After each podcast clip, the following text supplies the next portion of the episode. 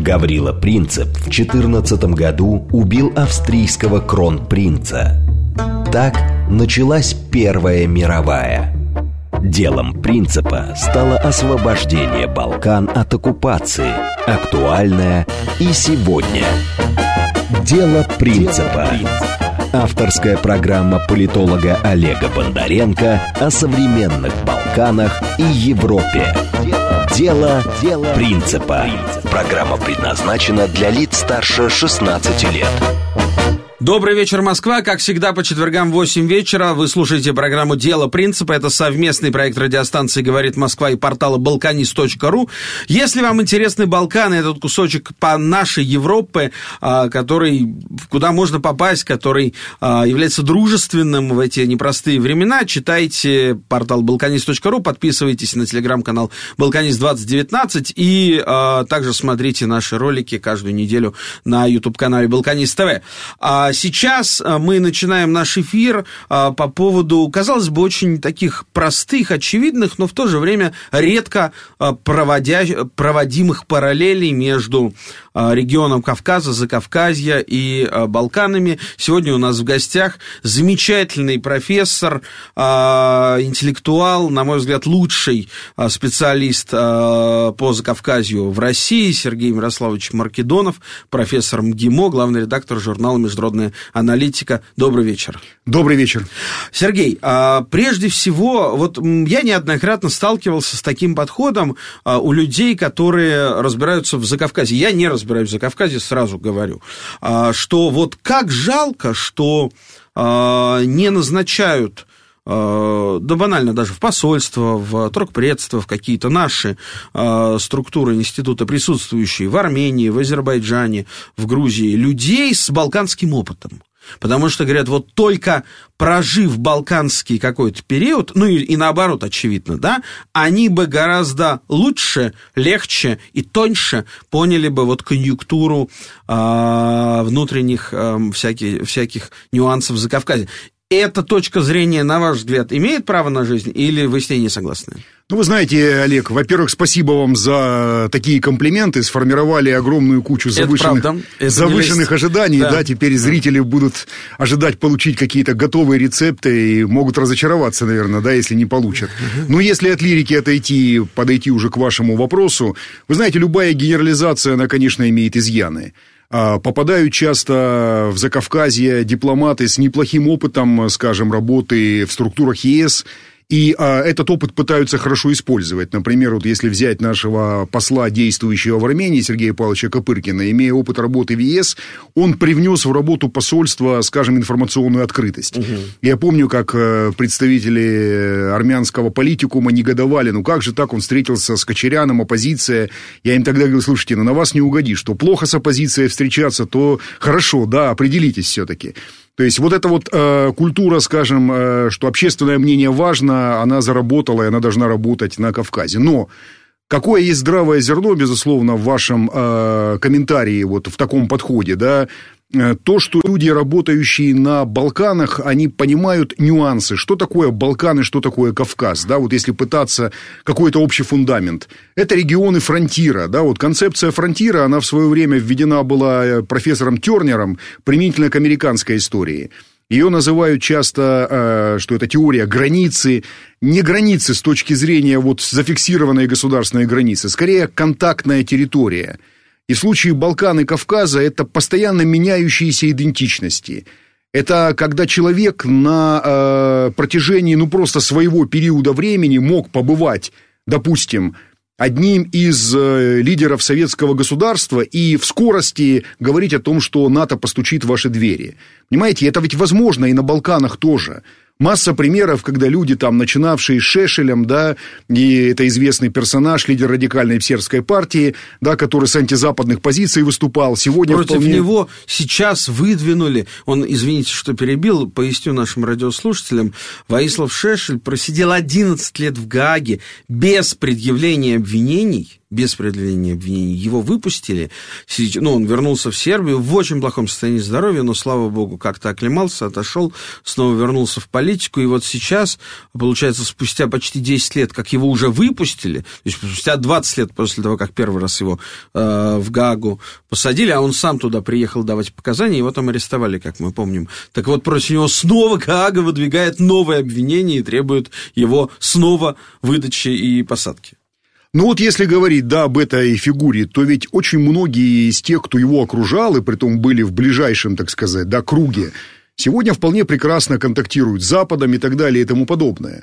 Другой пример, когда Зоран Джинжич, э, призывавший, так сказать, громы и молнии на головы боснийских мусульман, потом был вполне себе рукопожатным демократом, как это, вчерашний князь, и ныне трудящийся Востока Гигиенишвили, да, вот опыт, который Ильф и Петров нарисовали, это вроде бы сатира и не имеет отношения к политике, а на самом деле здесь есть глубокие моменты – князья, становящиеся, так сказать, проводниками советской идеологии, молодые начинающие националисты, которые потом становятся интернационалистами, вспомним путь Сталина, с чего начинался путь Сталина? С увлечением, Ильей Чевчевадзе, который имеет репутацию одного из столпов грузинской православной церкви, Илья Праведный и так далее. Ну, а потом боролся с проявлениями буржуазного национализма и так далее. Контактная территория, не потому, что люди здесь какие-то плохие, ты вынужден приспосабливаться. Это контактная зона разных борющихся империй. Твоя страна, твоя территория может в разные времена оказываться в частях разных, не просто разных государств, а враждующих государств. И вот этот феномен, когда, скажем, я рассказываю студентам про историю вхождения разных грузинских земель в состав российского государства, я им говорю, что один и тот же человек одновременно назывался подданным православного государя, подданным падишаха блистательной порты и подданным а, шахиншаха персидской державы одновременно. Имена даже разные были, а человек один. И вот мне кажется, понимание вот этих нюансов – а понимание того, что разного рода альянсы, какие-то союзы могут быть временны. Термин «попутчик» – это лучшее, пожалуй, для обозначения политиков и в Закавказье, и на Балканах. Вот такие знания, матчасти, вот такой, э, скажем, этнопсихологии, они были бы полезны действительно. Но в то же время, э, дорогой Сергей, вот вы говорите «попутчик», но есть же некие такие базовые вещи – ну, как Сербия на Балканах, Армения в Закавказье, да, исторические союзники, а, вне зависимости от того, кто ими руководит исторические союзники, э, просто потому, что это последний, как вы сказали, фронтир, но фронтир в другом смысле слова, последний русский фронтир глазами наших врагов там, в этом регионе, да, которые смотрят на сербов и видят в них пятую колонну русских, смотрят на армян и видят в них тоже, значит, э, таких вот э, православных, оказавшихся в довольно агрессивном окружении.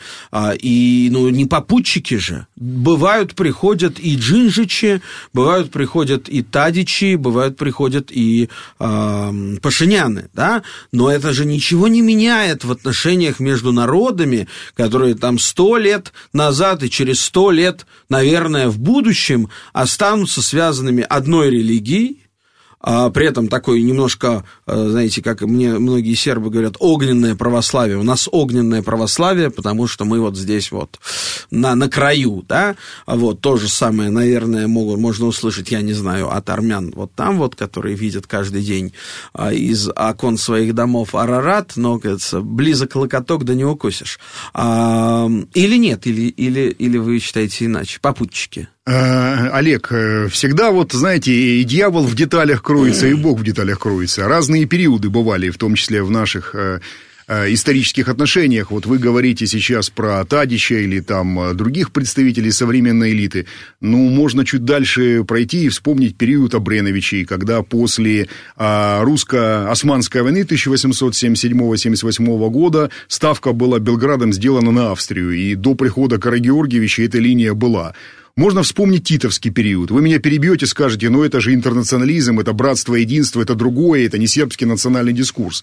Все правильно, но без э, роли сербов и вклада их в этот интернациональный дискурс тоже бы не получилось. Югославия была все-таки довольно проблемной страной. Она была страной, которая была в социалистическом содружестве, но не в соцлагере. С армянами тоже возникали разные периоды. Мы можем вспомнить, скажем, начало 20 века, резкий всплеск э, дашнакского террора. Дашнак Цутюн – это первая, одна из первых, не первая, одна из первых армянских национальных партий, кстати, которая возникла в Тифлисе, потому что Тифлис был город, где армян проживало большинство на момент первой переписи российского э, населения в 1897 году, да, и при этом партия э, как функционировала и какие были первые на каком языке документы на русском. Потому что были армяне из разных частей Российской империи, и, естественно, русские понимали гораздо лучше. Но при этом всплеск террора почему? Потому что была конфискация имущества армянской апостольской церкви. Кстати, вот здесь в церковном плане армяне отличаются. Они себя и их классифицируют исследователи как древнеправославную религию, но не православную с точки зрения там определенного канона, да, вот Никео-Цареградский, Халкидонский символ веры и так далее. У армян есть свои определенные отличия в трактовке там тринитарных э, споров и так далее. Но вот эта вот история была довольно сложной и очень отравила отношения. А был период времени, когда, казалось бы, ну вот Российская империя должна смотреть на армянские выступления а, в Османской империи с радостью, надеждой, что вот подрывается, так сказать, могущество многовекового противника. А многие смотрели в Петербурге на это с опасением, говоря, что это такая, знаете, кавказская Польша, что тут вот революционный дух, так сказать, республиканизм, вот, это не очень нам будет хорошо. Ну и в конце концов можно вспомнить не так уж э, далекую историю последних лет э, Советского Союза. Ведь когда прошел мартовский референдум 1991 года, шесть республик в нем не участвовало. Среди шести были три прибалтийские, Молдавия, Грузия и Армения. Потому что, имея надежды на то, что вот Большой Союз решит карабахскую проблему в пользу армян, проблема Миоцума будет решена, да, были проблема? надежды. Миоцум, то есть единство. Ага. Это вот тот лозунг, который пошел в оборот в феврале 1988-го, объединение Нагорно-Карабахской автономной области с Большой Арменией, да, это идея, которая долгое время была сакральной, потом произошла ее десакрализация определенная по разным причинам, но суть в том, что вот разочаровавшись в этом, Армения была, наверное, одной из, э, ну, таких республик-пионеров, если так можно сказать, выхода из СССР. И декларация о независимости, которая принята была в августе 90-го года, эти вещи показывала. И руководство, которое пришло, оно пришло на волне неприятия советского строя и так далее. Да и с Пашиняном, в общем, ситуация неоднозначная на самом деле. Пашинян политик. Вот когда говорят, у него были там прозападные настроения, они у него были, безусловно. Но он эти настроения поспешил отложить на заднюю полку в 2018 -м. И вот смотрите, какая интересная произошла такая вот инверсия в его подходах.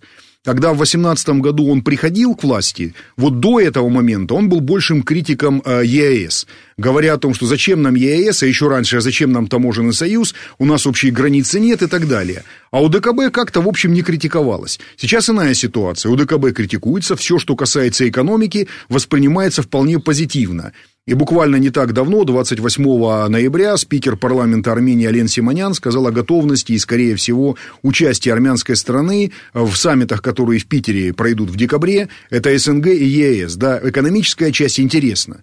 Почему критика УДКБ? Ну, э, мы ведь смотрим на эту ситуацию с нашей стороны. Я сам, когда меня приглашают там на армянские каналы или с коллегами общаюсь, так как сказать, включаю в себе адвоката и говорю, ну, поймите, есть СВО, есть приоритеты, крайне сложные отношения э, есть и с Турцией, и с Азербайджаном, нельзя их усугублять. Надо понимать, что второй фронт – это не вариант. В нынешних условиях отсюда и может быть недостаточно активная позиция и так далее. Но я это не могу объяснить каждому рядовому армянину, который вот верит, который считает, что да, вот мы здесь на окраине и так далее, Москва всегда должна прийти и всегда помогать. И здесь есть, к сожалению, некоторый разрыв коммуникации. А, очень часто многие вещи, которые хорошо было бы, может быть, в непубличном пространстве проговорить, они выносятся в паблик, начинаются обвинения, вы не так, вы не то, вы не на 100%, а только на 70% верны. Это формирует, конечно, фон. А в этом инфошуме, конечно, появляются люди, которые готовы и которые готовы подтолкнуть в том числе и руководство страны, тем более и в самом руководстве есть кое-какие представления, но они бы не сработали, если бы не вот этот весь окружающий фон, довольно сложный. Вот. Э, недавно наш коллега, известный международник Дмитрий Тренин, когда его э, известное армянское издание «Верейлк» спросило, а вот как отношения России и Армении, какими они будут, он сказал, прежними не будут точно, но это не обязательно, что они пойдут под откос. они будут иными. А, вот э, я так, знаете, немножко с эм, долей черного, что ли, юмора, или не, юмор нехорошее слово, иронии, а, вот так выразился, сказав, что Карские и Московские договоры 1921 года были сто лет, ну, таким травматическим сюжетом когда наши историки с армянскими а встречались. по этим договорам, извините, стоит пояснить, территория Армении, вот как вот она как есть она сейчас, есть. она появилась. Да, вот те самые 29 тысяч квадратных километров, о которых Пашинян говорит и так далее. И там тоже были определенные разочарования, потому что, например, э, Карс оказался на турецкой стороне еще ряд территорий, так сказать, да, Армения, которая пыталась возникнуть вот в 18 году как республика, претендовала на большие территории, потеряла их, Карабах потерял, опять-таки, тогда он был присоединен в состав Азербайджанской ССР. И вот сто лет эти болезненные сюжеты мы обсуждали. Я вот написал в своем телеграм-канале, что на сто лет мы работой обеспечены вперед, потому что утрата Карабаха, несмотря на то, что внутри самого армянского социума происходила десакрализация карабахской идеи. Идея о том, что это бремя, а не, а, какой, не какой-то приз, она проговаривалась и так далее. Но повторюсь, да, то, что ты можешь внутри позволить, а, то, конечно, так сказать, ты не позволишь во внешнем а, контакте. И, конечно, а, есть большой соблазн сказать, что и в одном, и в другом случае Россия виновата. Такие настроения были и раньше, они не возникли спонтанно. Но опять-таки с этими э, настроениями надо работать. Знаете, вот если есть болезнь, болезнь врачуют. В противном случае она переходит в хронику, а может быть в какую-то, так сказать, совершенно а, опухоль, да, злокачественную. Поэтому нужно это купировать, объяснять какие-то вещи. И действительно, наверное, не создавать ненужный инфошум. Потому что ведь э, и сербское общество, и армянское, наверное, в чем они похожи, они не такие большие, как российское. И вот каждая там лыка, которая в строку идет, его, конечно, воспринимают. Мы же помним заявление, когда там президента Сербии сравнили с известным, с известной киноперсонажей, да, если феминитив использовать, и какие вызвало это оценки. И подобные вещи происходят и на армянском треке. Вот мне кажется, если учитывать и понимать а, особенности такого болезненного восприятия, то, что народ маленький, то, что много веков борьбы, и вот мне кажется, эти нюансы настройки нужно учитывать. Знаете, э, я сейчас э, немножко хочу перейти от геополитики к уже упомянутому вами довольно болезненному вопросу Нагорного Карабаха, э, но перед этим хочу вспомнить, вот касаемо все-таки истории союзников, замечательную фразу, сказанную на одной международной конференции в Сенате Франции бывшим министром обороны Э, Франции Жан-Пьером Шевиньманом. Мне эта фраза очень понравилась. Фраза была сказана э, в 2011 году, 12 лет тому назад. Союз России и Германии, прерванный двумя мировыми войнами, снова выходит на повестку дня. Сказал э, на тот момент кандидат в президенты Франции, вот Союз России и Германии, прерванный двумя мировыми войнами, снова выходит на повестку дня. Я, конечно, приятно был шокирован масштабом мышления, потому что если так подойти к этому глобально, то да, да. И вот если также подойти, с, так, с таким же сантиметром подойти к э, Армении и к Сербии, да, то, наверное, можно будет понять, что на мой субъективный взгляд, это, это, это скорее история в долгую. А теперь про Нагорный Карабах. Много параллелей проводилось. Нагорный Карабах, Косово. При этом, что самое интересное, параллелей с двух сторон. И с армянской, и с азербайджанской. Надо сказать, вот давайте тоже очень интересный тут такой... А, и та, такое изучение нюансов. 2000... Кажется, это был 15 15 конечно же. 2015 год, столетие геноцида армян, а, когда в Ереван съехалось много мировых лидеров. Насколько я помню, я не помню, был Владимир Путин или нет? Да, конечно. Был был Владимир Путин, был Это, кстати, вызвало очень Франции, такой серьезный И был президент критики. Сербии, Томислав да, Николич. Томислав Николич. Томислав был, Николич, да. вот. Тогда, да, тогда вот э, Николич прилетел в Ереван почтить столетие армянского геноцида, совершенного турками в 1915 году.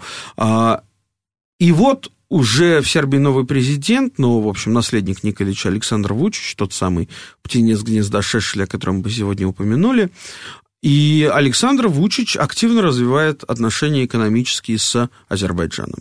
А ровно год назад состоялся беспрецедентный обмен визитами. Я не помню такого вообще в международной практике, поправьте меня, если вы знаете такие примеры, когда в течение одного месяца, в течение одного месяца а, было совершено два визита взаимных. То есть президент Алиев приехал в а, Белград с визитом, а меньше чем через месяц президент Вучич приехал в Баку с визитом. И это было на протяжении одного месяца, ровно год назад. А тогда активно обсуждалась история строительства, а, вернее, подачи а, азербайджанской нефти вот по альтернативному маршруту по Черному морю и возможности того, чтобы Сербия тоже стала его получателем и нефти, и газа. Вот. Ну и плюс Александр Вучич кредитовался у Алиева на 1 миллиард евро, это, в общем, известно. Сербская экономика активно развивается, но и как во времена Тита развивается она в том числе за счет заемных кредитов. И эти кредиты дают то а, Арабские Эмираты, то Катар, то Эрдоган, то вот Алиев. Небольшой, но все-таки миллиардик дал. А при этом Азербайджан вместе с этим а, финансирует различные инфраструктурные проекты в Сербии, строят дороги. Вот, казалось бы, удивительно. Маленький Азербайджан, что ему до этой Сербии? Он принимает участие в больших инфраструктурных проектах и является спонсором финансирует строительство дороги в самом, на самом юге Сербии, вот рядом с Косово, между там го, такие горные совсем районы, тяжелые э, дороги, которые надо строить, и на это нужно много денег, э, реставрировать старые дороги между Сербией и Македонией. И, и за это платит Азербайджан. Казалось бы, да, ну, причем здесь Азербайджан? А нет. А, и значит, это в экономической сфере, да, при этом а, во время этих визитов и в этом году Ильхам Алиев неоднократно проводит параллель что мы политические союзники, у нас похожие проблемы, мы должны признавать территориальную целостность друг друга, мы признаем территориальную целостность Сербии, мы понимаем, что значит иметь э, сепаратистский регион в составе своем, его не контролировать, говорит Алиев Вучичу год назад. И в этом году э, происходит вот эта уже вторая маленькая победоносная война, которую э, с гораздо большим основанием имеет, мы можем назвать спецоперацией, операции, да, потому что она длится сколько там, меньше. Второй раз, второй раз полтора дня, первый раз 44 дня.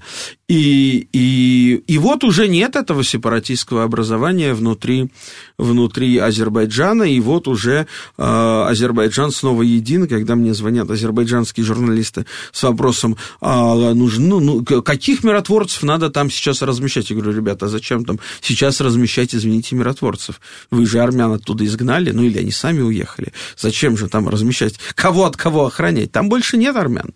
Вот. А, эти параллели, они, с одной стороны, вызывают много вопросов, да, потому что хочется провести параллель, а, с одной стороны, такую, ну, как бы классическую в таком э, ключе, что было два региона э, с населением православным, потом его оттуда постепенно выдавили. Ну, из Косово выдавили сербов раньше и быстрее, чем армян из Нагорного Карабаха, но тем не менее. Насколько эти параллели уместны, мы с вами поговорим уже после выпуска новостей, потому что мне показывает наш прекрасный звукорежиссер, у нас осталось совсем мало времени. Напоминаю, у нас в студии главный редактор журнала «Международная аналитика» профессор МГИМО и великолепный исследователь Закавказья Сергей Мирославович Маркедонов. Оставайтесь с нами, будет интересно. Дело принципа. Авторская программа политолога Олега Бондаренко о современных Балканах и Европе. Дело, дело принципа. Продолжаем наш эфир. Это программа «Дело принципа», совместный проект радиостанции «Говорит Москва» и портала «Балканист.ру». У нас в гостях главный редактор журнала «Международная аналитика», профессор МГИМО и, пожалуй, лучший исследователь Закавказья в России Сергей Мирославович Маркедонов. Итак, мы остановились на корректности сравнений Нагорного Карабаха и Косово, как с армянской, так и с азербайджанской точки зрения. Сергей, как вы думаете, кто... Где правда? Вы знаете, я бы э, чуть более широкий контекст э, такого сравнительного анализа использовал, потому что конфликты на Кавказе и на Балканах, распад Югославии, распад Советского Союза шли параллельно. И очень часто многие модели, их вот, так сказать, пытались, ну, можно сказать, переработать, да, и как-то применить. Вот вы вспомнили про параллели между Косово и Карабахом. Параллели такие возникали в случае с Абхазией там, и так далее. Но есть параллели из сербской краины на самом деле – я вспоминаю одну статью, кажется, автор, вот я могу ошибиться, но, по-моему, это был Эмиль Байрамов, автор, который в 2008 году написал статью. Называлась она так «Косово не прецедент, Краина». И там описывалось, что вот именно разрушение сепаратистского анклава, коим была Республика Сербская Краина. В Хорватии. Да, в Хорватии. года. Да, с 91 по 95, да, в момент распада.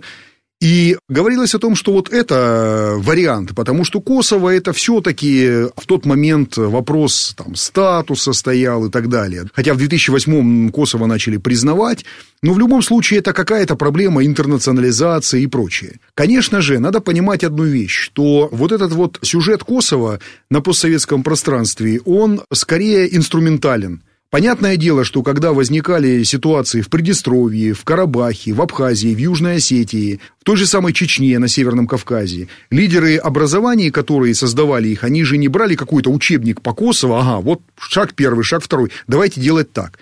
Более того, Косово ведь, когда возникало, вот в 91 году, когда оно себя провозгласило и признала только Албания, на тот момент широкой интернационализации не было, и, в общем, косовский сюжет не попал в фокус внимания но он попал в фокус внимания уже в 96-м и так далее. И вот тогда лидеры разных образований, де-факто образований на постсоветском пространстве, к нему стали апеллировать. Если говорить об армянах и Карабахе, был очень популярен казус Косово в один период, наверное, года с 6 по 8. Помните, тогда была знаменитая формула, ее предлагал Марти Ахтисаари, бывший финский президент, дипломат, международник, который занимался урегулированием в этом регионе. Э, сначала стандарты, а потом статус. В итоге эта формула так и не сработала. Но как она повлияла на Карабах? Карабах вдруг попытался, во-первых, отдистанцироваться от де-факто образований э, постсоветского пространства, когда возникла их интеграционная структура, ее называли тогда в шутку СНГ-2. Карабах сказал, что мы будем здесь, в общем, наблюдателями, понаблюдаем.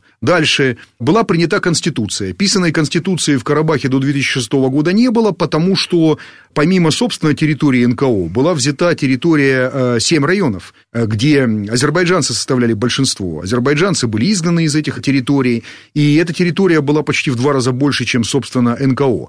Отсюда, кстати, и у Карабаха не получилось стать Косовом. Такой шанс, на мой взгляд, был. Потому что карабахское движение, в отличие от абхазского, приднестровского и южноосетинского, оно позиционировало себя не как движение, ну, условно говоря, каких-то остатков Советского Союза, а наоборот – Антисталинские аргументы были активно использованы. Карабах – страна демократическая с рыночной экономикой. Я общаюсь с американскими и конгрессменами, которые поддерживали это дело все, да, и сенаторами, слышал вот эту проговорку многократную. То есть они пытались это реализовать. Шанс, наверное, был бы, если бы не вопрос оккупации. Вот эм, в чем Карабахский... То есть проблема в тех семи районах? Конечно. Карабахский узел – это же две корзины до определенного времени. Одна корзина самоопределения, действительно, доминирующее армянское население на территории НКО хотело хотела жить в составе Армении. Это одна проблема. Но дальше-то они расширили свои амбиции, грубо говоря, в том числе изгнав азербайджанское население. Стал вопрос деоккупации. И вот эти две корзины, они существовали до 2020-го, пока не случилась Вторая Карабахская война. И вот одно время Карабах пытался очень активно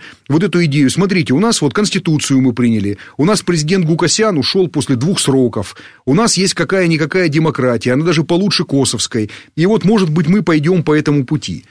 Не получилось, потому что в это время э, на постсоветском пространстве шел слом статус-кво вообще, связан он с вещами и поколенческими, во-первых, новые руководители, которые приходили в разных республиках, и в Грузии, и в Азербайджане, и в Армении, пытались как-то, так сказать, пересмотреть правила игры, и широкая интернационализация. Пришел Запад сюда и уже стал говорить о том, что, извините, но мы тоже тут будем играть. Кто не спрятался, я не виноват. Да, вот эти правила не позволили эту идею реализовать, да и плюс само Косово, в общем, не по этому алгоритму алгоритму было признано. Да, и в итоге Франция становится на сегодняшний день к ужасу многих моих российских коллег чуть ли не большим а, адвокатом Армении в мире, чем Россия. Но только понимать надо, что это адвокатство имеет э, сугубо французские э, причины. Странно было бы иначе, да, вот я тоже не понимаю, когда начинают у нас удивляться. Но это вот французы делают, потому что это там выгодно им продвигать повестку средиземноморскую, они к ней подвязывают Армению. Есть внутренняя повестка, иммигрантская, антииммигрантская, и отсюда политики говорят, что мы вот, смотрите, сдерживаем наступление Турции, Азербайджана, это же все-таки, ну, подспудно говорится, да, там мусульманские страны давят маленький народ. Это вещь электорально привлекательная. Ну, так а французами не стоит, и они не думают про, собственно, армян и Кавказ. У них есть своя повестка, они ее Да, ведут, иностранный и... легион вряд ли там будет. Вряд ли будет, конечно. Но вот если говорить о параллелях, действительно, вы абсолютно правы, я забыл об этом упомянуть. Главная параллель, которая озвучивалась неоднократно в разных ситуациях, и на Украине она озвучивалась в ситуации Донбасса, и в Азербайджане она озвучивалась в ситуации Нагорного Карабаха. Это, конечно, Республика Сербская Краина, уничтоженная за 4 дня в результате проведения операции «Буря» с 4 по 9 августа 1995 года. В тот момент Хорватия была напичкана максимальным оружием со всей Европы, и вот больше 200 тысяч сербов было изгнано со своих э, исторических земель в городе Книн. Это еще другое название Книнская краина. Сейчас там сербов нет. А в Хорватии сербов не осталось. Так же, как и в Вуковаре их практически не осталось, так же, как и вот в Книнской крайне их практически не осталось. Ну, кого-то они находят и показывают. А, вы знаете, таких, они, знаете, я знаю, мне рассказывали хорваты знакомые, что они сейчас, и специальные программы были, по крайней мере, до недавнего времени, что, мол, если ты хочешь вот учителем или врачом ехать работать туда, то тебе дадут там повышенную зарплату и так далее, потому что там мало людей сербы оттуда бежали, уехали, а хорваты туда не заехали. Просто город-призрак, ну, наполовину мертвый остался. Но я сейчас и о другом. У нас время скоротечно, а гость очень интересный, много важных тем хочется еще обсудить. Вот давайте снова немножко а, в геополитику ударимся. Есть такой подход, довольно распространенный, на мой взгляд, в прикладном смысле слова, а, что вот смотрите, давайте сравним, что называется backyard, как говорят в англоговорящем мире, то есть задний двор, дословно говоря, задний двор США и России. На заднем дворе США, то бишь в Латинской Америке, США ненавидят традиционно, преимущественно ненавидят. Задний двор Америки преимущественно антиамерикански настроен. Да, есть, конечно, страны исключения, есть Колумбия, есть там, условно говоря, страны Центральной Америки, всякие такие полукарликовые, э, никого не хочу обидеть. Но преимущественно латиноамериканскому миру свойственен такой Вашингтонофобия. Да? Возьмем задний двор России. Да? Это и Украина, и Закавказье, да? Там, дальше Средняя Азия, и тоже мы видим, что заднему двору, ну, я опять же не хочу никого обидеть, это определение backyard вообще из такого англосаксонского мира пришло, поэтому никто, конечно, не старший Давайте брат, нейтрально, Олег, не ближним брат. зарубежьем назовем и все. Ближнее Вы зарубежье Америки и ну, ближнее зарубежье да, России. сложно, сложно назвать Аргентину ближним зарубежьем Америки, в общем, да и Молдавию с трудом ближним-то совсем уж назвать можно, как и Таджикистан, ну уж не ближнее, да, вот в англоговорящем мире скажут backyard, и они правы точном, на мой взгляд, более точном смысле, поэтому не обижайтесь, если кого задел. И тоже мы видим антироссийские настроение, тоже мы видим такую москвофобию. А, это, скажите, это логичные тренды? Их можно вот так запараллелить и, в принципе, а, сказать, что в любой, ну, так же, как, извините меня, и Польша, на мой э, взгляд, официальные угрозы национальной безопасности Республики Польша, я могу об этом говорить вслух, потому что являюсь уже 6 лет персоной Нонграта в ЕС из-за позиции польских властей. В Польше гораздо больше не любят немцев, чем русских, ну, вот, исходя из моего скромного бытового опыта там, тоже по той же самой причине. Да? То есть вот я не хочу называть Польшу бэкьярдом Германии, но но в то же время, в то же время мы все знаем настоящее э, название городов э, Западной Польши. Олег, ну, пословица весьма характерная, которая называлась так, звучала так, Too far from God, too close to the United States. Слишком далеко от Бога, слишком близко США. Родилась в Мексике, да? И вот, э, вы знаете, интересные действительно вещи. Многие, как вы сказали, латиноамериканские страны гринго не любят, но при этом так или иначе едут в Штаты, получают американские э, грин-карты, с удовольствием трудоустраиваются, ну, может быть, без удовольствия, но трудоустраиваются там, выстраивают перспективы. И политически выстраивают определенные отношения, даже если тяжело и не нравится.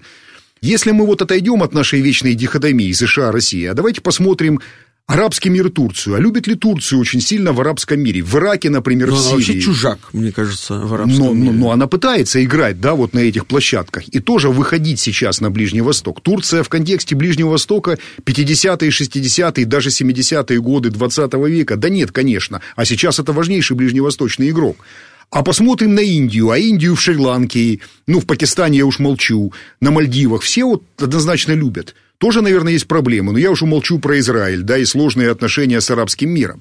Тем не менее, какие бы сложные отношения ни были, они выстраиваются, да, и эмиссары Катара при всей поддержке Хамас контактируют с израильтянами, потому что это реальный игрок. Вот мне кажется, что если мы в нашем ближнем зарубежье поймем одну вещь, вы можете не любить Москву по разным причинам, исторического свойства или свойства сегодняшнего дня, но это тот игрок, с которым все равно придется отношения выстраивать. Да, заставить полюбить своего соседа, ну, вряд ли.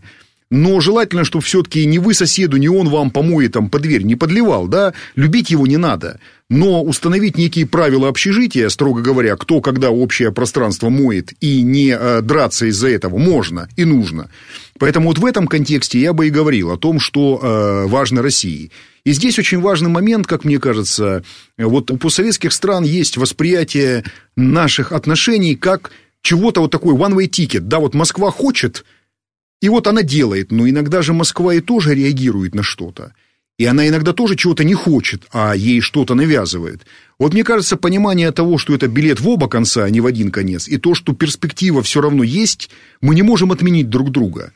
Вот опять же, я сейчас скажу вещь, может, несколько крамольную. И украинскую культуру мы не отменим. Да нет, И феномен Украины тоже, при всей сложности этой страны и, и так не треба. Вот, вот именно. То же самое касается и э, Армении, и Грузии при всех сложностях. Нам нужно будет выстраивать эти вещи, и им это нужно. Вот им это понимание должно быть. Никакой иностранный легион, никакой замечательный американский президент не обустроит это пространство.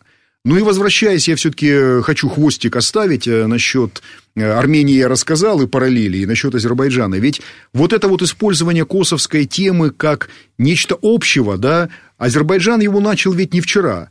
Понятно, что там пытаются отношения сегодня выстроить. Кстати, в Азербайджане, особенно после победы во Второй Карабахской войне, вот в 2020 году, идея, которая активно в экспертном обществе развивается, это идея, что Азербайджан не малая, а средняя держава концепт средней державы. Вот даже в нашем журнале была полемическая статья, интересная весьма, Равшана Ибрагимова, она, сложно скажу честно, проходила рецензирование и так далее, там много полемических моментов, но она интересна, она показательна именно с точки зрения того, как Баку себя пытается перепозиционировать. И это перепозиционирование, ребята, мы не просто кавказская страна, мы, во-первых, самая крупная кавказская экономика. Посмотрите, а мы ведь и в Турцию инвестируем хоть чуть-чуть. У нас и там есть проекты, у нас и на Балканах они есть. И у нас то, что вот пестует алиевское руководство очень сильно, что мы на международном праве. Понятно, что тут есть, можно много каких-то критических с точки зрения академической и экспертной науки предъявить, да, но их подход, дискурс такой. Мы везде территориальную целостность четко поддерживаем. Да, у нас хорошие отношения с Москвой, но извините, Крым, так сказать, это другое, да. У нас хорошие отношения э, с Турцией, даже союзнические, даже стратегические, но мы не спешим признавать Турецкую республику Северного Кипра и так далее. У нас прекрасные отношения с Западом, но Косово это все-таки отдельно. И поэтому вот этот принцип территориальной целостности мы будем поддерживать довольно четко. И на разных площадках Азербайджан это поддерживает, и в данном случае, опять же, Косово это носит инструментальный характер – то есть это еще одна возможность, еще одна трибуна эту позицию продвинуть.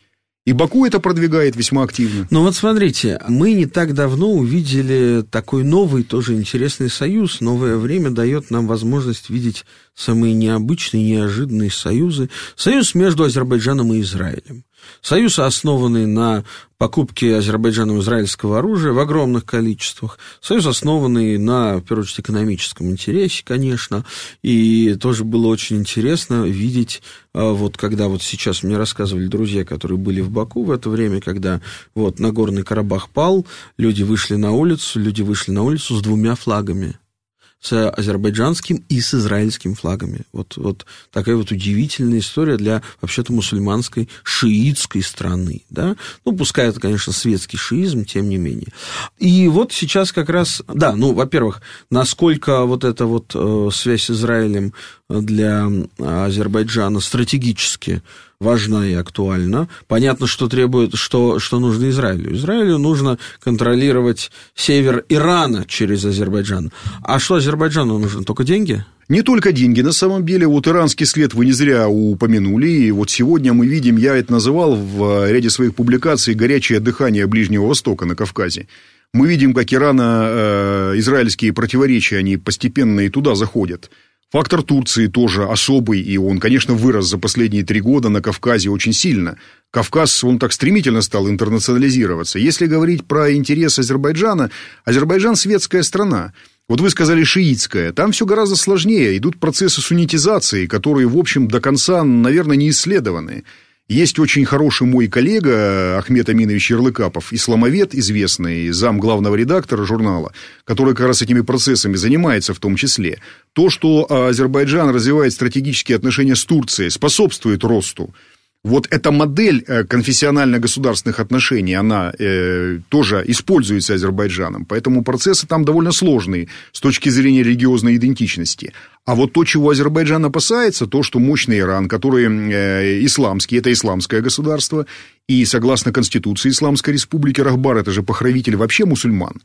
Вот как эта идентичность, да, не возобладает ли шиитская идентичность выше азербайджанской национальной? Такие страхи есть, безусловно.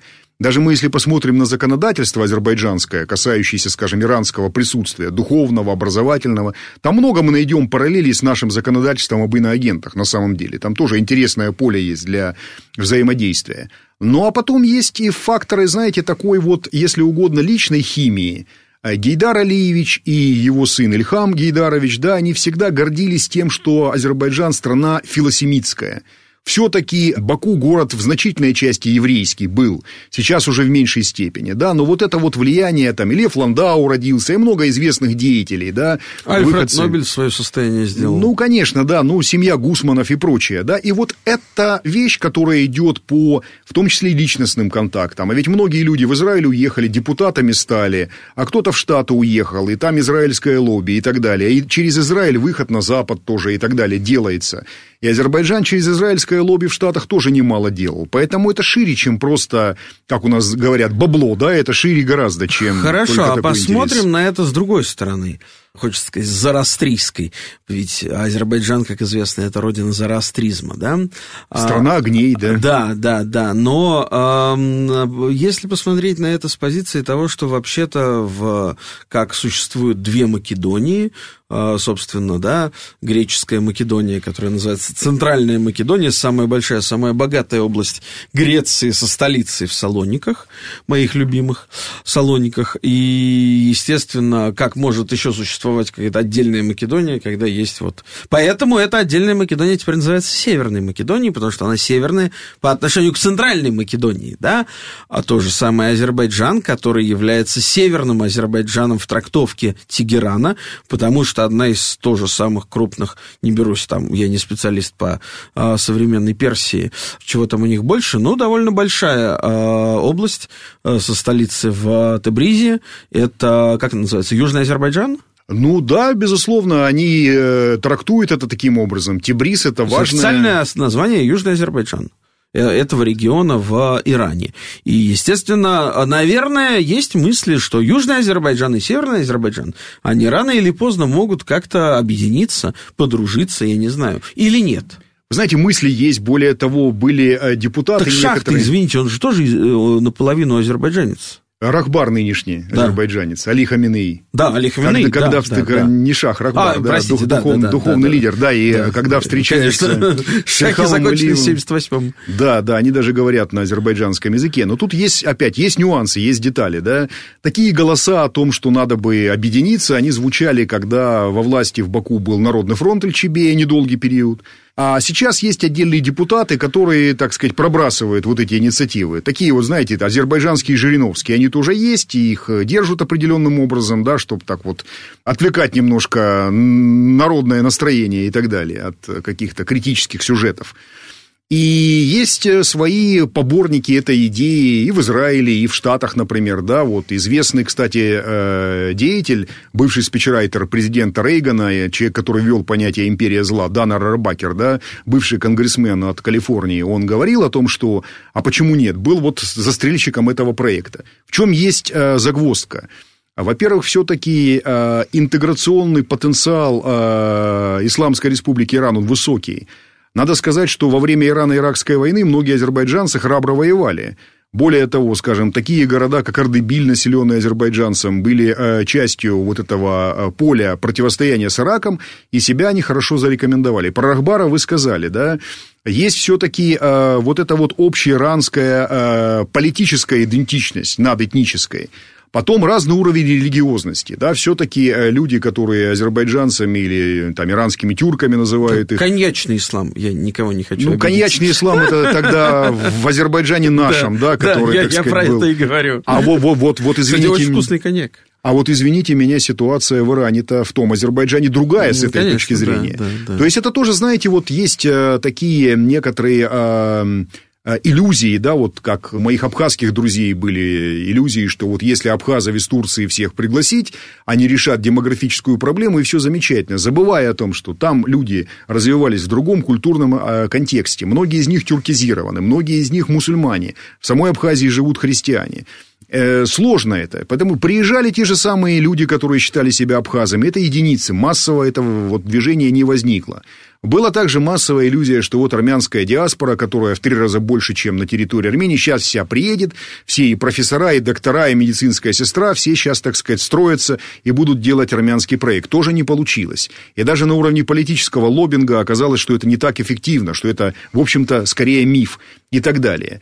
Вот эти идеи, они, конечно, возникают всегда время от времени, есть, наверное, у них и поборники, и свои лоббисты, но с точки зрения практической я не думаю, что это произойдет.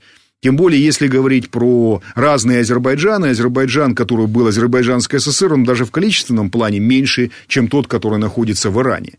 И я не думаю, что вот этот проект какие-то шансы имеет. Повторюсь, определенные активисты есть, они действуют за пределами, э, скажем, э, и Ирана, и Азербайджана, да, но нельзя сказать, что это идея, которая ну, вот на практике может быть реализована. Кстати, если еще тоже докрутить тему быстро по поводу Израиля и Азербайджана, надо понимать, что Баку тоже ведет довольно тонкую политику. Баку голосовал за то, чтобы Палестине дали статус страны-наблюдателя при ООН, это в 2012 году произошло. А определенные заявления, необходимые, так сказать, для политеса, делаются. А, была большая помпа такая, что вот Азербайджан открыл посольство в Израиле и маленьким петитом в информационных агентствах, что открыто представительство в палестинской национальной администрации оно было открыто. То есть они стараются эти вещи тоже параллелить определенным образом. И когда вот ситуация вокруг Хамаса возникла, а, делегация Азербайджан-Израиль парламентская высказалась в поддержку скорее Израиля, а министр иностранных дел Азербайджана Джейхун Байрамов приехал а, в Саудовскую Аравию на форуме, там уже больше было критики израильского государства. То есть здесь тоже есть определенная осторожность. Тот же Алиев понимает, что есть бизнес – есть важные интересы, но есть и улица, и есть мечеть, и базар, и с этим тоже что-то надо делать. А вот что мы будем с этим делать, так же, как и еще множество вопросов, на которые мы просто не успели в силу нашего хронометража а дать ответы, в том числе вопросы, а как сохранить российское это влияние в регионе, в Закавказье. А, с Сергеем Ярославовичем Маркедоновым мы поговорим в следующий раз. Наше время закончилось. У нас был в гостях профессор МГИМО. Э, я уже сказал лучше, поэтому буду продолжать лучший исследователь Закавказья в России Сергей Маркедонов. С вами был я, Олег Бондаренко. Это была программа «Дело принципа», совместный проект радиостанции «Говорит Москва» и портала «Балканист.ру». Слушайте нас по четвергам, и всего вам хорошего.